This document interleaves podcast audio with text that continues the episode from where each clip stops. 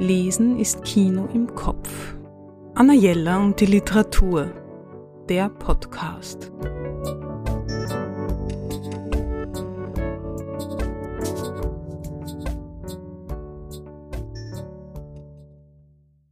Dieser Roman hat mich restlos begeistert. Jarka Kupsova, Marschlande, erschienen im S. Fischer Verlag. Den Scheiterhaufen zu errichten dauerte länger als gewöhnlich. Ganze zwei Tage hatten die Männer daran gearbeitet. So beginnt der Roman von Jaka Kupsova. Der Titel lässt einen erahnen, in welcher Gegend Norddeutschlands die Geschichte angesiedelt ist. Als Marsch wird das flache Land hinter den Deichen bezeichnet, dessen fruchtbarer Boden aus vom Meer oder von Flüssen angeschwemmten Sedimenten besteht.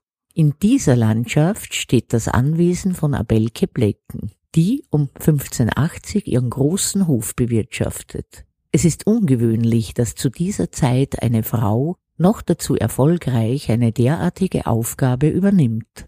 Abelke ist klug und attraktiv und sie ist unverheiratet. Diese Mischung ist zu dieser Zeit besonders gefährlich. Als eine Sturmflut fast den ganzen Landstrich verwüstet, und Abelkes Hof halbwegs glimpflich davonkommt, weil sie als einzige Vorkehrungen getroffen hat, beginnt die Hetze gegen sie.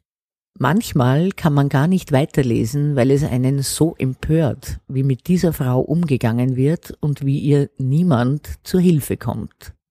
Fast 500 Jahre später zieht Britta Stöver mit ihrem Mann und ihren zwei Kindern in ein Haus in die Marschlandschaft.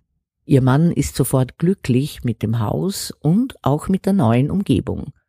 Britta hingegen vermisst die ehemalige Wohnung in einem belebten Viertel in Hamburg, sie vermisst ihre Freundinnen und am unglücklichsten ist sie darüber, dass sie als Geografin keine adäquate Arbeit findet.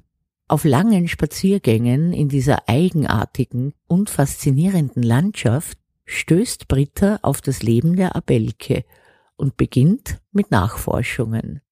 Ihr wird plötzlich klar, wie wenig sich trotz Frauenbewegung für die Mehrheit der Frauen bis heute verändert hat, wie ungerecht es damals wie heute zugeht. Jarka Kupsova widmet beiden Frauen abwechselnd ein Kapitel und man kann diesen Roman schwer weglegen, weil er einfach spannend und eindrücklich zwei Frauenleben beschreibt, die nur scheinbar 500 Jahre trennen. Anna Jella und die Literatur.